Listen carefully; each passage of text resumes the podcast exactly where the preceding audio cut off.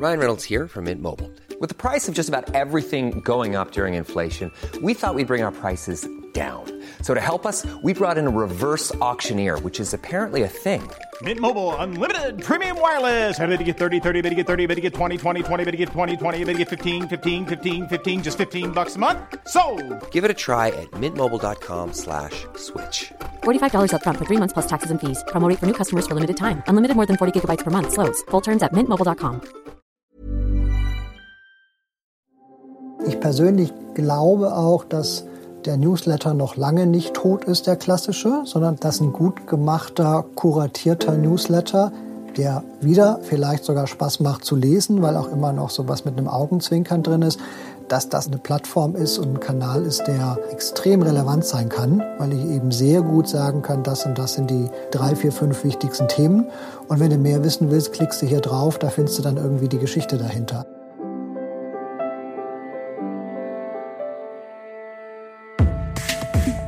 Think Beyond, der Podcast rund um interne Kommunikation. Die Welt ist in Bewegung und die Funktionsweise von Kommunikation ebenso. Die Zeiten, in denen Informationen statisch von einem Absender an dessen EmpfängerInnen gespielt werden, sind längst vorbei.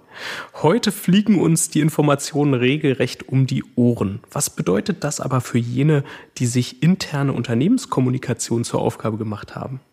Gemeinsam mit Steffen Henke identifizieren wir einige der großen Trends, die den Weg in die Kommunikation der Zukunft markieren. Hallo und herzlich willkommen, Steffen Henke. Ich freue mich sehr, dass du heute hier bist. Hallo, ich freue mich auch. Steffen, ähm, steigen wir direkt ins Thema ein. Du sagst, Employee Communications muss es eigentlich heißen statt interner Kommunikation. Damit meinst du gewissermaßen, dass die Mitarbeitenden im Mittelpunkt ähm, stehen, dass wir sozusagen für die Mitarbeitenden ähm, kommunizieren, dass wir mit ihnen kommunizieren, aber heute auch durch sie kommunizieren. Stichwort Botschafterinnen für das Unternehmen. Sind diese letzten beiden Punkte, die du da auch siehst, ähm, ergänzend zum klassischen ersten Punkt, also zu Communications for Employees, oder lösen sie diesen perspektivisch ab? Also ich nenne es vor allem deswegen ganz gerne Employee Communications, um uns auch von der Employee Experience noch mal ein bisschen vielleicht zu differenzieren, weil natürlich ist die Employee Experience zentral, aber am Ende haben wir als interne Unternehmenskommunikation ja immer auch noch einen strategischen Auftrag, nämlich tatsächlich auch wichtige Unternehmensinhalte an unsere Zielgruppen zu bekommen. Und ähm, daraus ergibt sich sozusagen der etwas, wie ich finde, breiter gefasste Blick auf das, was wir tun, sozusagen auf unsere, auf unsere Disziplin. Und ähm, ich glaube, dass tatsächlich die ganz klassische Kommunikation für Mitarbeitende weiter auch ein ganz zentraler Punkt unserer Arbeit bleibt. Also unter Kommunikation an Mitarbeitende verstehe ich sowas wie Relevanz und Reichweite. Also wir müssen A, ganz praktisch dafür sorgen, dass wir die Infrastruktur haben, überhaupt Reichweite zu schaffen und unsere Zielgruppen, unsere Mitarbeitenden überhaupt zu erreichen. Und dann, und das ist das, was wir ja uns hoffentlich schon immer auf die Fahnen geschrieben haben, geht es auch darum, relevant zu sein, weil am Ende sind es die relevanten Inhalte an die Zielgruppe, die dann dafür sorgen, dass wir am Ende auch rezipiert werden. So, also das bleibt auf jeden Fall bestehen. Und die anderen kommen eher so ein bisschen dazu. Also das ähm, hört da ja nicht auf, aber ich glaube, Dialog und Interaktion, da denke ich, kommen wir nachher auch noch mal ein bisschen intensiver drauf, wird immer wichtiger, weil es auch die Art ist, wie wir sozusagen stärker auch im wirklichen Leben mit, mit Informationen umgehen. Und am Ende geht es auch ganz stark aus meiner Sicht in Richtung durch Mitarbeitende, through Employees, wenn wir zum Beispiel an das Thema Employee Advocacy gucken. Also wenn Mitarbeiter selbst über ihr Unternehmen in sozialen Netzwerken sprechen, dann hat das einen wahnsinnigen Multiplikatoreneffekt. Und dann ist halt die Frage, wer adressiert die eigentlich? Und da sind wir auf jeden Fall ziemlich stark an der Schnittstelle zwischen interner und externer Kommunikation. Und ich persönlich glaube, dass Employee Advocacy ein ganz wesentlicher Pfeiler wird von dem, was wir bisher unter interner Kommunikation verstanden haben. Also daran sehen wir schon mal, es ist einiges in Bewegung und ähm, es wird nicht nur anders, es wird irgendwie auch mehr Arbeit gefühlt. Äh, nun hast du ein paar spannende Thesen mitgebracht, über die wir heute gemeinsam sprechen wollen. Ähm, die erste dieser Thesen, die ich mir hier rausgepickt habe, lautet, ähm, vielleicht auch ein bisschen verkürzt formuliert, Kontrolle durch Gatekeeper hat sich in der digitalen Welt endgültig als Illusion erwiesen. Nun meine Frage an dich. Wen oder was zunächst einmal meinst du mit diesen Gatekeepern, wenn wir auf die interne Kommunikation blicken? Also klar, ne, ich fange mal ganz klassisch extern an. Das ist dann der Pressesprecher, der mit dem Journalisten spricht. Da habe ich zwei schöne Gatekeeper auf beiden Seiten. Ein klassisches Beispiel für die interne Kommunikation ist das, was wir jahrelang unter Führungskräftekommunikation verstanden haben, wo äh, eigentlich das Mittel der Wahl ja für lange Zeit die Kaskade war. Wobei man sich natürlich zu Recht fragen kann, ob die jemals wirklich funktioniert hat. Ähm, in der digitalen Welt hat sie sich, glaube ich, auf jeden Fall überholt, weil am Ende, also die Idee, dass ich einem Kreis von Führungskräften irgendwie Informationen vorab zukommen lassen kann, zusammen mit einem Briefing-Pack, ähm, das ihn dann instruiert, wie er das irgendwie weiter kaskadieren soll, ich meine, das ist gar nicht so lange her. Da war das sozusagen noch das, was man sich darunter vorgestellt hat. Das ist heutzutage tatsächlich absurd, weil jeder weiß, eine Info, die da draußen ist, die landet sofort auf den Smartphones auch jedes interessierten Mitarbeiters. Und ähm, insofern muss auch da insbesondere das Thema Führungskräftekommunikation sich anders aufstellen und anders verstehen. Nun, wenn wir sagen, ähm, Communications for Employees ist äh, auch noch äh, nach wie vor ein ganz wichtiger Punkt, äh, vielleicht noch ein anspruchsvollerer heute in der Welt, wo diese neuen Facetten, ähm, die du eingangs auch erklärt hast, hinzugekommen sind. Ähm, ist genau das nicht etwas, was gewissermaßen über Gatekeeper funktioniert? Also irgendjemand überlegt ja, welche Informationen, äh, welche Dinge sind relevant und interessant für die Mitarbeitenden und bereitet die am Ende auf. Also ist nicht eigentlich jegliche institutionalisierte Kommunikation nach innen oder auch nach außen irgendwie was, wo Gatekeeper vorhanden sind? aber keine Gatekeeper im Sinne von durch diese Stelle kanalisiere ich meine Informationen, sondern ich glaube, und das ist weiter auch unsere Aufgabe, für Relevanz zu sorgen und eher in dem immer mehr an Informationen, an dem Information Overload da draußen, dann wirklich rauszufiltern, was ist für meine aktuelle Zielgruppe sozusagen von, von Relevanz und was will ich denn tatsächlich, dass die, dass sie auch verstanden haben. Also ich glaube zum Beispiel, und das hat sich ja mittlerweile auch äh, glücklicherweise ganz gut durchgesetzt, wir alle haben in unserem echten Leben, in unserem normalen privaten Leben, glaube ich, das Smartphone als Informationsquelle Nummer eins. Also keiner von uns loggt sich auf irgendwelche Webseiten ein, wenn er Informationen haben will. Ähm, und deshalb glaube ich auch, dass wir als Unternehmenskommunikation und insbesondere als interne Kommunikation auf diese Plattform gehören. Deswegen, ich bin ein ganz großer Fan von, von Mitarbeiter-Apps als Kanal, als Touchpoint, weil wir dann einfach an der Stelle sind, wo sich dieses Individuum normalerweise sozusagen mit, mit Informationen versorgt. Ne?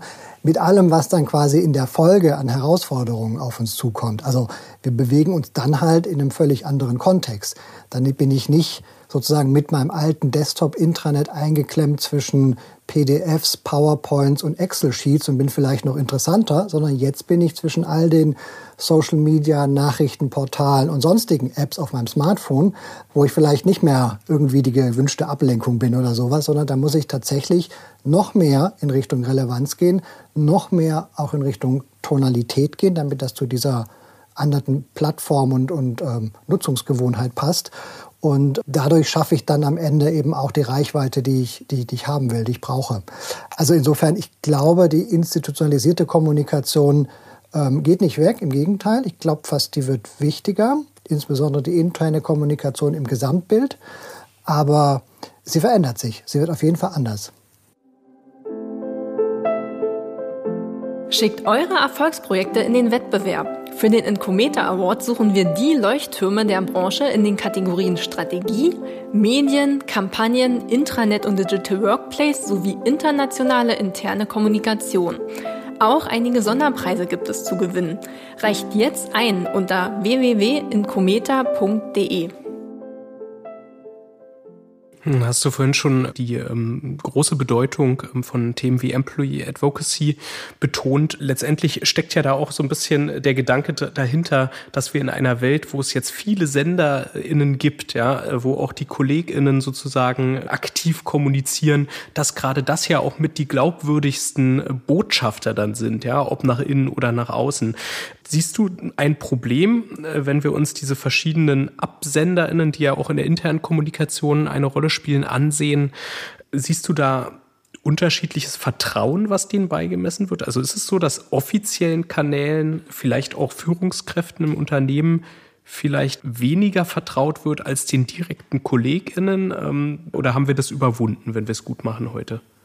Ich glaube, die, die Meinungsbildung und am Ende auch das Reputation Building, also das Herausbilden von Informationen, speist sich aus mehr Quellen, als das früher der Fall war. Also ganz klassisch für die Unternehmenskommunikation, die Reputation eines Unternehmens wurde früher sehr stark eben durch traditionelle Medien bestimmt. Und ich glaube, da sieht man, dass es viel, viel mehr Quellen gibt mittlerweile. Es gibt unabhängige Social-Media-Kanäle, es gibt NGOs, es gibt Mitarbeiter, die auch immer wichtiger werden und die sich sehr, sehr viel mehr artikulieren. Also da verändert sich das. Das gilt natürlich auch für innen. Also ich glaube, da kommt es ganz stark auf die, auf die Konsistenz an. Also dass wirklich das, was das Unternehmen über einen offiziellen Kanal sagt und was mir meine Führungskraft erzählt, dass das irgendwie übereinander passt.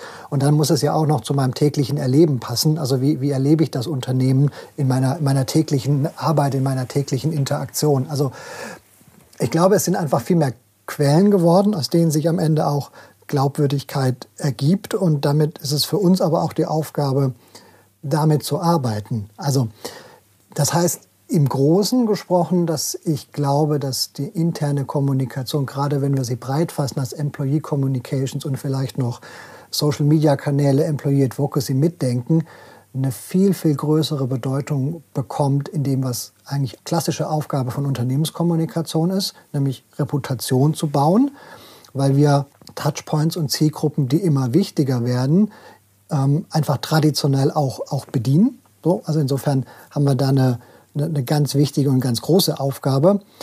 Und am Ende ja, liegt es ganz viel an der, an der Konsistenz dann auch der Botschaften, dass ich zumindest eine Idee habe, was, was will ich erzählen. Und das erzähle ich dann eben über die verschiedenen Touchpoints, über die verschiedenen Formate in unterschiedlicher Ausprägung. Ich glaube, das ist ganz wichtig.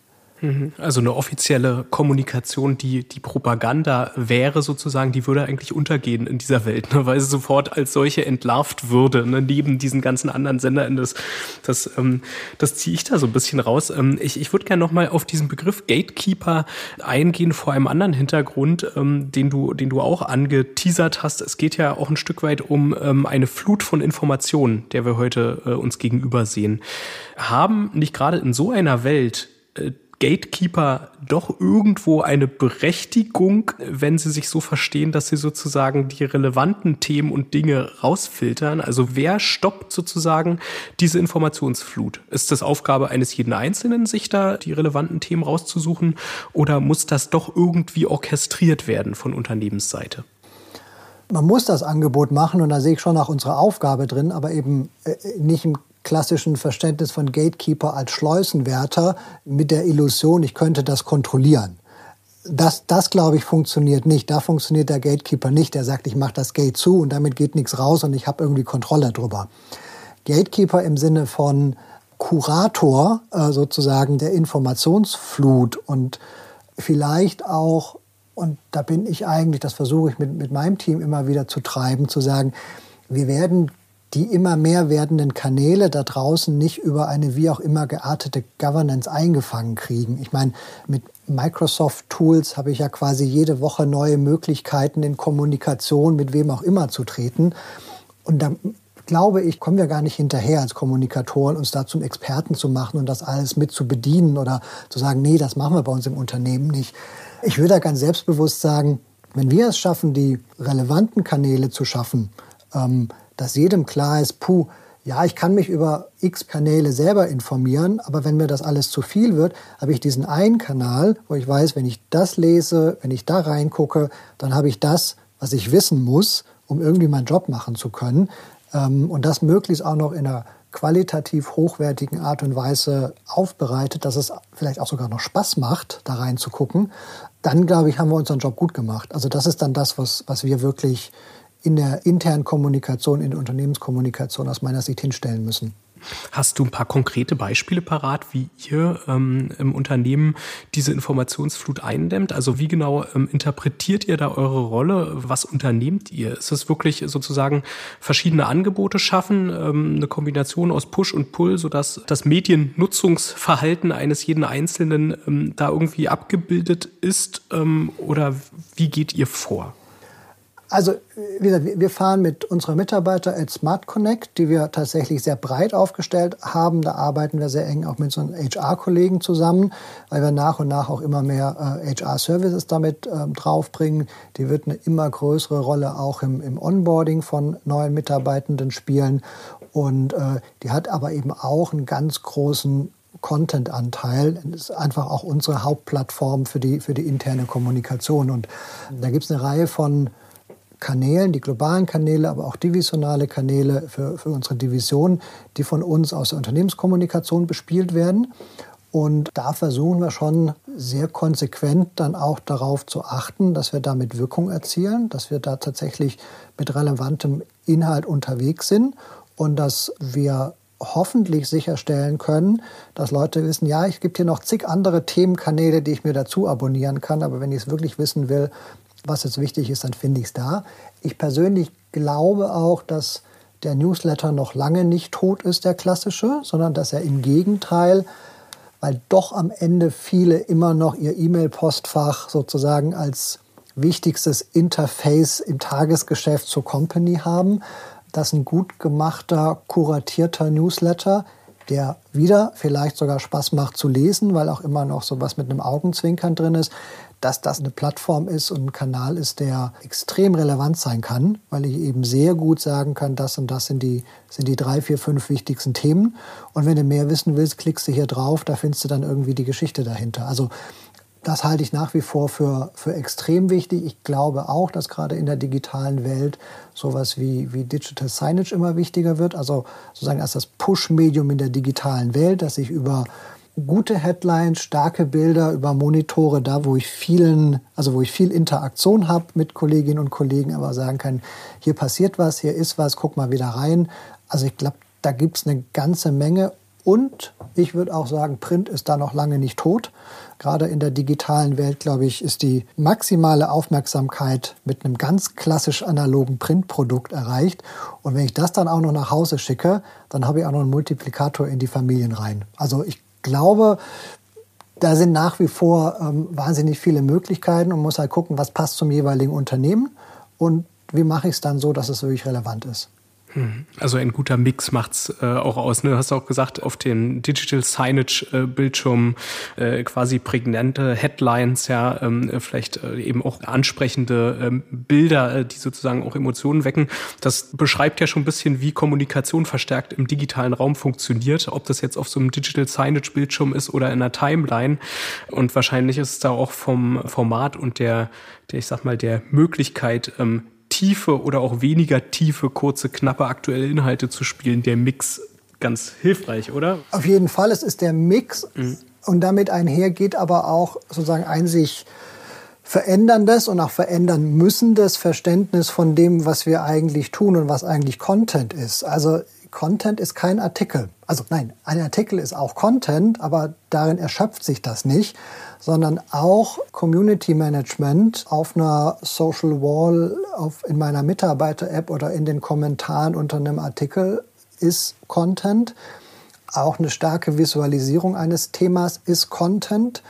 Auch ein guter Social-Media-Beitrag von einem Unternehmenskanal oder von einem Mitarbeitenden ist Content. Also da glaube ich, ist eine ganz, ganz große Herausforderung für uns als ja, interne Kommunikatoren, da uns einfach auch breiter aufzustellen mit einem breiteren Verständnis, ähm, was wir eigentlich tun müssen. Du sagst ja ähm, äh, nicht nur, das ist auch Content, du gehst ja sogar ähm, in deiner nächsten These, die ich hier auf meinem Zettel habe, einen Schritt weiter. Ähm, du sagst äh, more social, less media.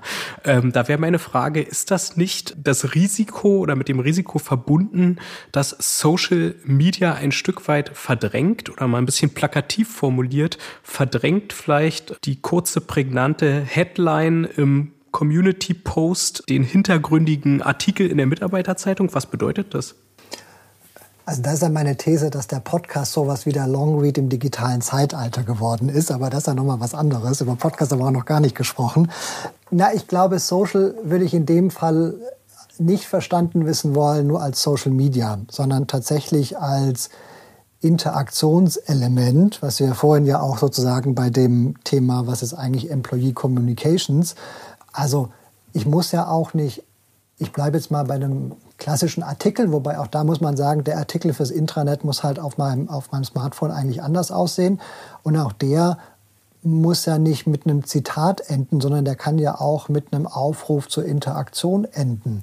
Also auch da kann man ja Themen zur Diskussion stellen und eine Auseinandersetzung befördern, die aber einfach ein verändertes Verständnis von unserer Seite erfordert, dass wir sagen, okay, wir, wir gehen hier mal in die Diskussion, wir hören uns das an und wir gehen dann auch darauf ein. Da steckt, glaube ich, ganz viel Potenzial drin, weil einfach Mitarbeitende auch ja, ernst genommen werden wollen, Begegnung auf Augenhöhe. Und da können wir, glaube ich, als interne Kommunikation ganz, ganz viel zu, zu leisten. Und ähm, wir sehen einfach in der, in der Mediennutzung, dass ich meine, der Klassiker ist People Don't Read, also textliche Formate. Das ist immer ganz wunderbar für, für unsere Stakeholder im Unternehmen, für die Senderperspektive, wenn man alles aufschreibt. Die sagen, ja, da steht alles, was ich sagen wollte.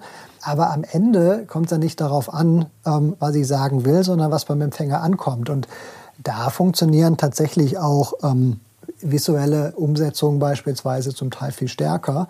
Und da glaube ich, können wir als Kommunikatoren noch ein bisschen uns weiterentwickeln in den nächsten Jahren bis hin zu persönlichen Formaten, oder? Auch da äh, funktioniert ja sozusagen diese, diese Community und das Community Management. Ähm, ist, ist das insofern nicht eigentlich was, was es schon immer gab? also wir sprechen immer über das Digitale ne? und über digitale Communities und diese ganzen neuen Lösungen.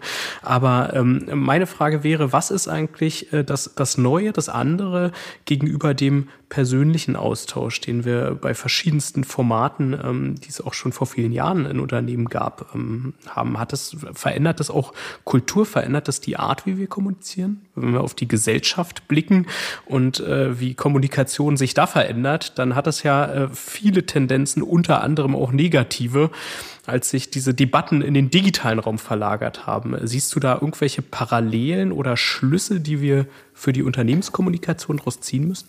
Wir sehen natürlich schon, dass, also wir haben als Teil unserer Mitarbeiter-App eben nicht nur sozusagen News, über die ich kommentieren kann, sondern es gibt auch so einen, so einen Social Wall-Teil, der tatsächlich auch als ja, im Prinzip als Social Intranet fungiert und klar, wir sehen das, was man auch woanders auch sieht, dass da Auseinandersetzungen im digitalen Raum vielleicht auch ein bisschen anders geführt werden als persönlich.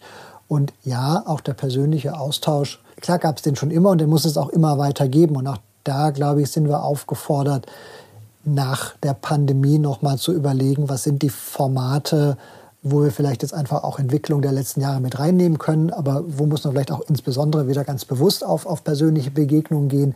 Ich glaube, das spielt alles mit rein, aber ich glaube, in der Skalierung mit dem Stichwort Reichweite kommen wir um das Thema Social und Interaktion über digitale Kanäle nicht drumrum. Und damit müssen wir uns irgendwie auseinandersetzen. Mhm. Gerade in, ähm, in, Organisationen mit einer sehr dezentral verteilten Belegschaft. Ne, da geht ja der Trend nicht nur hin bei Unternehmen, wo das naturgemäß vielleicht schon immer so war, sondern auch äh, mit Stichwort Homeoffice und solchen Modellen ähm, in, in anderen Unternehmen.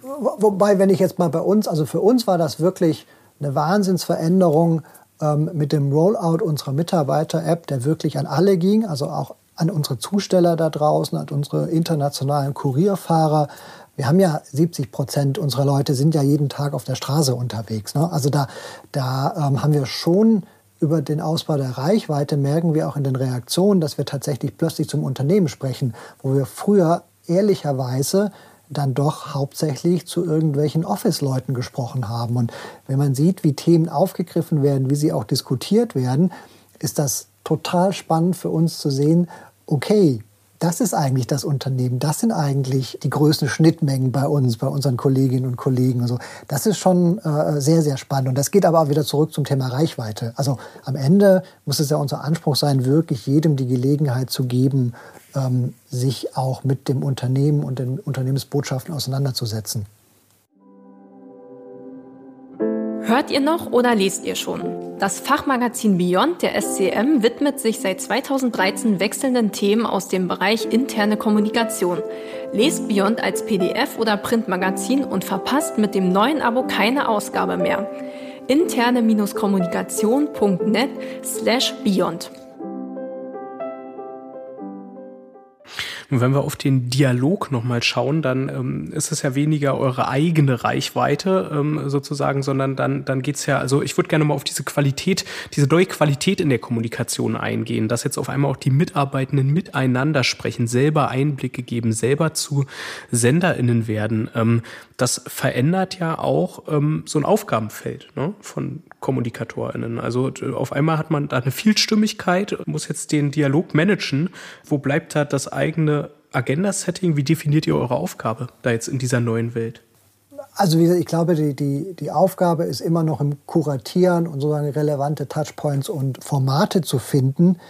Gleichzeitig geht eben diese Vielstimmigkeit nicht weg, wie du sagst. Also die ist ja da ähm, und die ist auch wertvoll und die ist richtig so. Ähm, wir haben jetzt hier im, im, Team zuletzt auch immer wieder, also wir sehen, wie wichtig das Thema Community Management wird und wir haben uns da ganz klassisch bewegt von, ja, aber da sind doch immer die drei selben, die kriegt man doch sowieso nicht gedreht, hin zu, nee, denkt dran, ne? die klassische Regel in sozialen Netzwerken 90, 91, 90 lesen mit, 9 liken und, und einer kommentiert da noch. Die anderen kommen wieder, weil sie sehen wollen, was passiert. Ich rede im Community Management nicht notwendigerweise zu dem einen, auf den ich reagiere. Ich rede damit, ich kommuniziere damit zu den 90 Prozent der anderen, die mitlesen und die einfach sehen wollen. Also vieles ehrlicherweise reguliert sich auch selber. Das finde ich total faszinierend zu sehen, dass es doch auch in der Bandbreite, wenn einer so ein bisschen über die Stränge schlägt, auch immer wieder andere gibt, die, die dann sagen, nee, so ist es ja nicht gemeint. Wir auch sagen müssen ehrlicherweise, dass wir da große Unterschiede sehen zwischen den Kulturen. Also da gibt es schon eine sehr deutlich ausgeprägtere Diskussionskultur jetzt bei uns bei Post und Paket in Deutschland. Das ist jetzt in unserem internationalen Expressgeschäft ähm, nicht so ausgeprägt. Da geht es dann tatsächlich eher auch um sich gegenseitiges äh, Bestärken und sowas. Also das ist schon, schon unterschiedlich. Aber am Ende, und da sind wir wieder ganz am Anfang beim Thema Kontrollverlust, ist natürlich diese Vielstimmigkeit auch ein Stück weit Kontrollverlust. Und ich glaube, die spiegeln einfach auch eine Realität wider. Ich glaube, das eindämmen zu wollen, würde dafür sorgen, dass es dann neue Plattformen gibt. Und eigentlich finde ich das total gut, dass diese Diskussionen quasi auf der offiziellen Mitarbeiter-App geführt werden. So, die würden ja sonst woanders geführt werden und so werden sie da geführt, dass jeder daran teilhaben kann und wir auch noch die Möglichkeit haben, durch Hinweise, durch Verlinkungen und sowas dann doch nochmal auch eine Form von, du hast nach Agenda-Setting gefragt, Agenda zu setzen, vielleicht sogar noch mehr als vorher, weil es kein Agenda-Setzen ins Blaue rein ist, sondern eins, das direkt quasi auf eine Interaktion reagiert. Ich glaube, die, die, die Wirkung ist damit fast noch größer. Mhm. Das, äh, das ist spannend und das führt uns direkt zu einem weiteren Punkt, ähm, den, äh, den du auch äh, quasi als These mitgebracht hast. Es geht darum, Antwortfähigkeit herzustellen in dieser neuen Situation. Und da spielt das mit rein, was du nanntest, dass man sich so ein bisschen auch vorantasten muss, ja, vielleicht Dinge, Dinge ausprobieren muss, aber auch, dass man sorgfältig zuhört und, wie du sagst, Haltung und Meinung differenziert. Ähm, zunächst einmal dieser Punkt vorantasten, finde ich ganz spannend, also ein bisschen Trial and Error, äh, du nennst es Test and Learn. Klingt viel schöner, oder? Es, es klingt eben, es klingt schöner, ist aber eigentlich dasselbe. Daher meine Frage, ist das, ähm, aus der Not heraus geboren oder ist das eine Arbeitsweise, die, die uns äh, wirklich weiterbringt? Weil es ist ja so ein bisschen, wir sind in einer, in einer Welt, äh, wo eine gewisse Unsicherheit besteht. Gerade heute haben wir dann vielleicht auch Angst und tatsächlich auch ein reales Risiko, das Falsche zu tun. Ähm, genau. wie, wie geht ihr damit um in der Kommunikation? Und deswegen muss ich das schnell lernen und dann darauf äh, aus Konsequenzen ziehen zu können. Also ich glaube, wir bewegen uns, und das ist ja auch das, sag mal, das gesamtgesellschaftliche Empfinden, dass wir uns aus einer immer mehr komplizierten Umwelten in komplexe Umwelten begeben. Eine komplizierte Umwelt kann ich durch eine genaue Prozessbeschreibung irgendwie noch in den Griff bekommen, die kann ich ausrechnen. Eine komplexe Umwelt kann ich eigentlich nur bestehen, wenn ich mich eben antwortfähig mache. Also wenn ich sagen will, okay, welches Instrumentarium habe ich in der Hand und dann muss ich gucken, was passiert und muss mir überlegen, was ist jetzt das Richtige, was ich, was ich hier tun kann. Und da ist für mich schon dieses Thema Test and Learn im Sinne von, ich brauche eine Idee, ich brauche eine Hypothese zu dem, was ich tue, ich brauche eine Idee von, was will ich damit bewirken, was ist denn die Wirkung. Und dann probiere ich das aus, kann dann aber sehr schnell, und das ist ja nun wirklich auch ein Vorteil in der, in der digitalen Welt und der, der digitalen Kommunikation, kann ja sehr, sehr schnell sehen, ob das funktioniert. Ich habe ja sofort Daten, ich habe Rückmeldungen und dann muss ich daraus halt Konsequenzen ziehen. Und ähm, das bringt uns meilenweit weg von, von Bauchgefühl und wir senden das da raus und wissen überhaupt nicht genau, was passiert. Also das ist schon, ja, es ist ein Vorantasten, aber ich glaube, wenn man sich das zugesteht und sich eben dann auch bewusst ist, dass man immer wieder auch nochmal neu ansetzen muss, aber halt dann auch schnell neu ansetzen muss, ähm, dann ist das, was uns mittelfristig ähm, auf jeden Fall nach vorne bringen wird.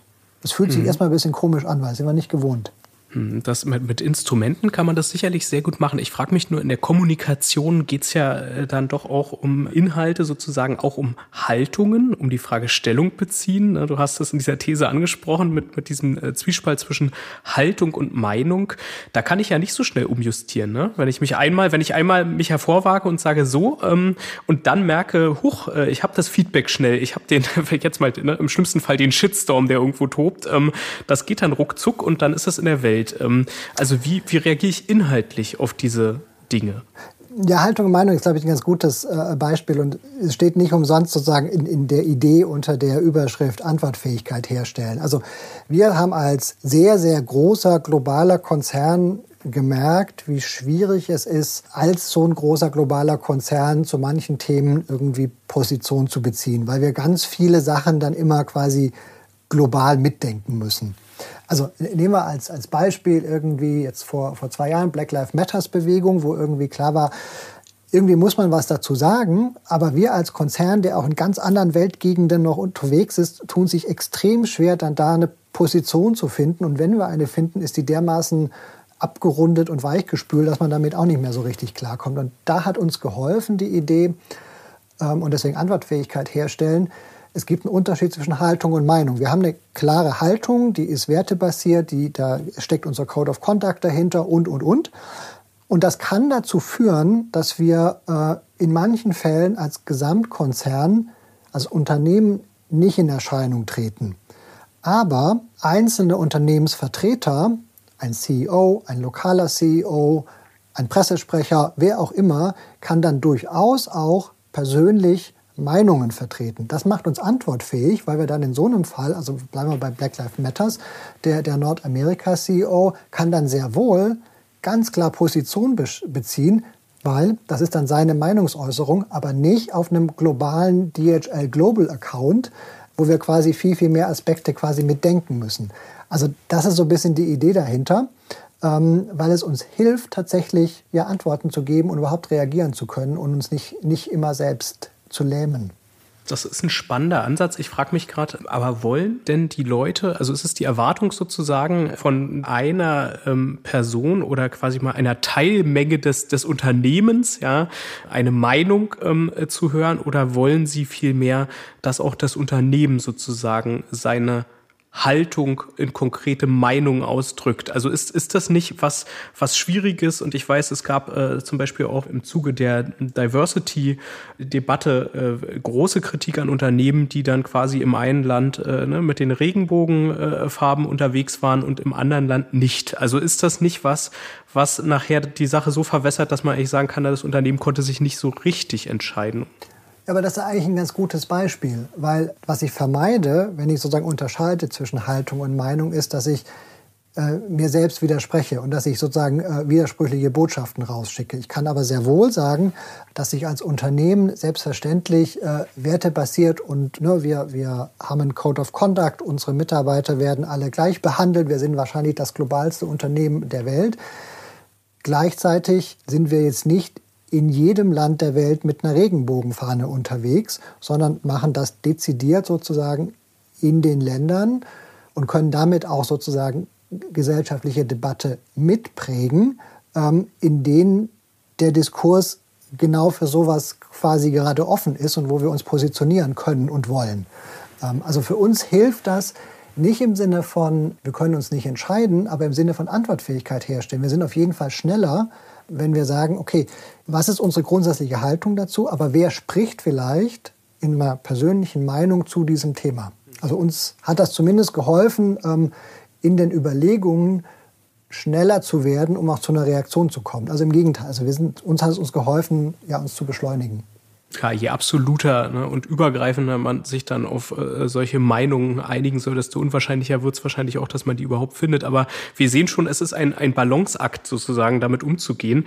Würde gern ähm, nochmal zum Thema integrierte Kommunikation kommen. Du sagst, ähm, das ist auch eine, eine These von dir, dass die zum einen wahnsinnig wichtig ist und dass die nur über ein gemeinsames, differenzierendes Narrativ ähm, funktioniert. Ist das das, äh, dieses gemeinsame, differenzierende Narrativ, von dem wir gerade gesprochen haben? Weil das hat ja sozusagen eine gemeinsame Haltung, aber doch differenzierende Möglichkeiten innerhalb dieses Raumes, dann auch Meinung zu äußern, auch für Einzelpersonen. Äh, genau, also das, das, ist das sozusagen in der Meinungsäußerung. Man kann das aber ja auch umdrehen und, und sagen, was heißt das denn in unserem Doing in der Unternehmenskommunikation? Auf welchen auf welchen Formaten und auf welchen Touchpoints bin ich, bin ich da unterwegs. Und ja, ich meine, die integrierte Kommunikation, über die reden wir jetzt ja schon richtig lange.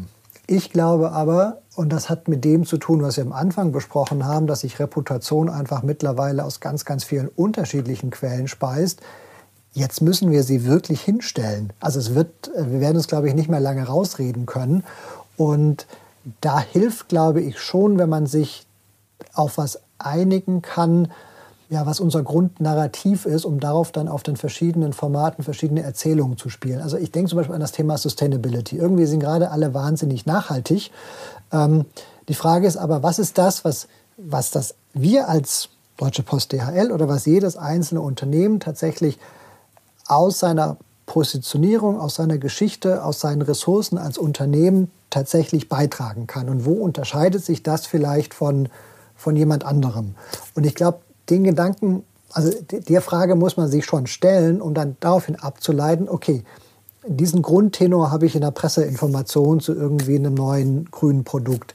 Das ist der Grundtenor in einem Interview mit meinem Sustainability Officer. Also, dass wir das dann tatsächlich einmassieren über die verschiedenen Formate an die verschiedenen Zielgruppen, ich glaube, das ist eine ganz wichtige Klammer in der integrierten Kommunikation wenn es um solche Entscheidungen geht, das ist ja auch eine strategische Ausrichtung sozusagen des Unternehmens, ähm, gerade nach außen hin, aber auch nach innen zu den Mitarbeitenden, die daraus, ähm, daraus resultiert. Ähm, in, inwiefern trefft ihr solche Entscheidungen in der Kommunikation ähm, selbst und inwiefern ist da die Unternehmensleitung sozusagen auch mit involviert? Also wie groß ist da euer Einfluss, wenn es wirklich darum geht, diese Dinge auch strategisch zu entwickeln?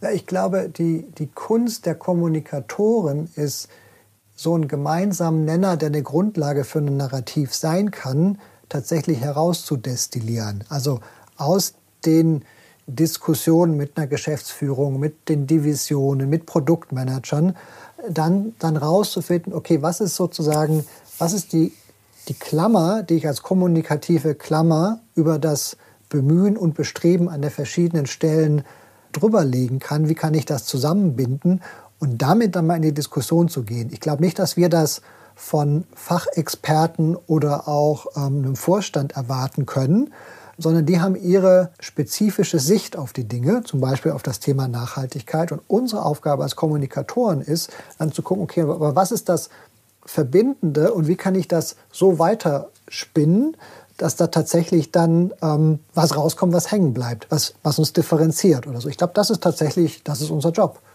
Also ja, und den muss man dann abstimmen und dann ist es wie immer im wirklichen Leben, dann hat man eine gute Idee, die wahnsinnig differenzieren würde, aber so mutig will man dann vielleicht doch nicht sein oder so. Klar, das hat man dann immer, aber ich glaube, da dran zu bleiben und da immer wieder auch diese Ideen zu entwickeln, das ist tatsächlich unsere Aufgabe. Und dann im nächsten Schritt auch zu schauen, wie erfolgreich man gemessen an der Aufgabe, die man da für sich identifiziert hat, denn eigentlich war. Und das, ähm, das ist die letzte These, die ich mitgebracht habe, beziehungsweise die du mitgebracht hast. Erfolgsmessung mit Fokus auf Wirkung und Outcome statt auf Output nur brauchen wir. Zunächst mal, eigentlich brauchen wir überhaupt erstmal Erfolgsmessung, oder? Wie, wie ist da so deine Wahrnehmung? Weil ich habe den Eindruck, das ist nicht ja. so verbreitet, wie es vielleicht sollte. Auch das ist, auch das ist ähnlich wie die Integration integrierte Kommunikation ja kein neues Thema, über das wir in, den, in der Kommunikationsbranche ja schon lange sprechen. Aber ich glaube, es wird tatsächlich immer wichtiger. Also gerade wenn wir wie vorhin über, über Test and Learn gesprochen haben, dann brauche ich einfach auch eine gute Basis, auf der ich dann Entscheidungen treffen kann, ob meine Hypothese richtig war, ob ich so weitermachen kann und weitermachen soll.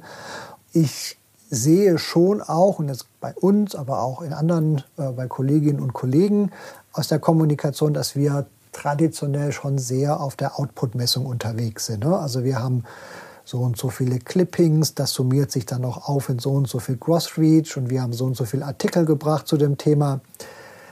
Das ist schön, das kann man nämlich vor allem auch wunderbar selber beeinflussen. Aber die Frage ist ja, wie viel Outcome erreichen wir damit? Also wo und da sind wir auch wieder bei der, bei der Informationsflut, weil die Aufmerksamkeit eines Einzelnen ist ja, bleibt ja begrenzt. Das heißt, wirklich über die Wahrnehmungsschwelle zu kommen, wird ja immer schwieriger. Aber das ist ja das, worauf es eigentlich ankommt. Wenn ich nur dem Strom an Informationen nochmal ordentlich äh, Masse hinzugebe, hilft uns das am Ende nicht weiter, sondern ich muss ja tatsächlich über die Wahrnehmungsschwelle kommen und ich muss gucken, dass damit irgendwas passiert, dass ich, dass ich irgendeinen Indikator dafür finde, ähm, dass da was angekommen ist. Und ähm, ich glaube, da können wir noch ein bisschen was tun. Und das, immer, das klingt immer so reizvoll und, und so logisch, ähm, wenn man sagt, ja klar, wir müssen mehr gucken, was wir bewirken, ne, als nur den Output der, der eigenen Arbeit ähm, im Blick zu behalten. Aber wie macht ihr das? Also, weil das ist ja wahnsinnig schwierig. Du hast es gesagt, da wirken auch ganz viele Faktoren, die könnt ihr gar nicht beeinflussen als Kommunikation. Die kommen ja von anderen Stellen. Also, wie belegt ihr, ähm, wie gelingt es euch zu belegen, euren Einfluss ne, auf tatsächliche Veränderungen im Sinne der großen strategischen Unternehmensziele? Wir üben da noch, ähm, wie eigentlich, glaube ich, fast alle. Ähm, ich bin auch kein großer Fan von, von ganz großen Reputationsmessungen, weil ja, irgendwie geht es darum am Ende, aber da spielen so viele andere Faktoren noch eine Rolle, dass es, finde ich persönlich, nur begrenzt als Steuerungsinstrument dient. Deswegen finde ich diese, diese Outcome-Ebene so interessant, wo man wirklich sehen kann, okay, wo kann ich sehen, dass jemand mit meinem Content in irgendeiner Form was macht, was anfängt, interagiert. Da bin ich bei Social, sei es intern und extern, beim Thema Engagement. Da bin ich bei Sharing. Da bin ich bei Sachen mit, wo ich sehe, ich habe mit meiner Botschaft, mit meinem Content irgendwas getriggert, dass was passiert. Jetzt ist auch Engagement per se noch nicht irgendwie der, äh, der, der Superindikator, weil da mache ich irgendwie ein Gewinnspiel und, und lob irgendwas aus und sage, poste hier irgendwie ein Schweinchen und dann gewinnst du das oder hast eine Chance zu gewinnen. Dann habe ich total viel Engagement, habe ich auch keine Botschaft vermittelt. Also ne, deshalb, der einzelne ähm, KPI ist es noch nicht, aber ich glaube, wir kommen nicht umhin, uns, als uns genau darüber Gedanken zu machen, wie können wir sowas denn messen? Wie können wir das denn irgendwie festhalten. Also wir sind da auch noch ganz am Anfang. Ich glaube, viele andere auch. Aber ich glaube, dass da auch in der nächsten Zeit relativ viel noch auf uns zukommt da sehen wir auch nochmal, wie wertvoll wahrscheinlich die Community dann ist, weil ne, die gibt uns natürlich erstmal äh, zumindest ein, ein, ein besseres Gefühl dafür, wie die, die Debatten verlaufen und ähm, äh, wie, wie Dinge ankommen, was thematisiert wird. Genau, da sind wir wieder am Anfang, dass es eben kein Artikel sein muss, der irgendwie mit einem schönen Schlusssatz endet, sondern vielleicht mit einem Aufruf zur Diskussion, weil daran kann ich ja sehen, dass irgendwas vielleicht in Gang gesetzt wurde. Aber gerne, äh, du siehst, ich kann stundenlang weiterreden darüber. Ich bin da ganz passioniert, aber ähm, ich glaube, wir sind durch. Ja, Steffen, das ist ein schönes Schlusswort gewesen. Wir sind aber noch nicht ganz am Schluss. Ich habe noch Ach, ähm, unsere regel, regelmäßige Rubrik, die fünf Sätze für den Erfolg, ähm, für dich mitgebracht. Ähm, fünf Satzanfänge. Du bist aufgerufen, diese zu vollenden zu einem kompletten Satz jeweils. Und ähm, du kennst sie alle noch nicht, sonst würde das keinen Sinn machen. Der erste Satzanfang lautet: Moderne Unternehmen senden Botschaften, indem sie Pünktchen, Pünktchen. Indem sie überraschen, indem sie verschiedene Zielgruppen ansprechen und indem sie dann gucken, ob es wirklich ankommt. Ein gemeinsames Narrativ funktioniert nur, wenn es tatsächlich mit den Inhalten dessen, was man im Unternehmen tut, auch äh, in Verbindung steht. Ich kann das Narrativ nicht erfinden und drüberlegen. Das Wirken von KommunikatorInnen ist erfolgreich, wenn? Wenn wir bei unseren Zielgruppen die Wahrnehmungsschwelle überspringen. Agieren und reagieren sind Dinge, die wir jeden Tag tun müssen. Und mehr Dialog bedeutet das. Wir mutig sind, weil wir so ein bisschen in den Kontrollverlust gehen und nicht wissen, was der andere antwortet. Nur senden ist äh, bequemer. Mhm. Vielen Dank. Eine allerletzte Frage habe ich noch an dich. Ähm, wir sind ja ein Weiterbildungsunternehmen, die SCM.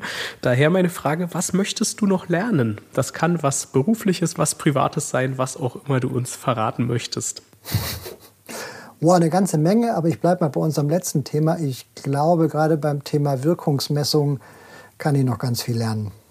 Super, vielen, vielen Dank, Steffen. Ähm, ja, vielleicht setzen wir das irgendwann mal fort, ähm, nachdem ein bisschen, bisschen Zeit vergangen ist und gucken, was sich bei diesem Thema und bei den anderen getan hat bis dahin. Ich bin sicher, ähm, es ist einiges in Bewegung. Ja, vielen Dank und bis zum nächsten Mal. Dankeschön. Think Beyond, der Podcast rund um interne Kommunikation.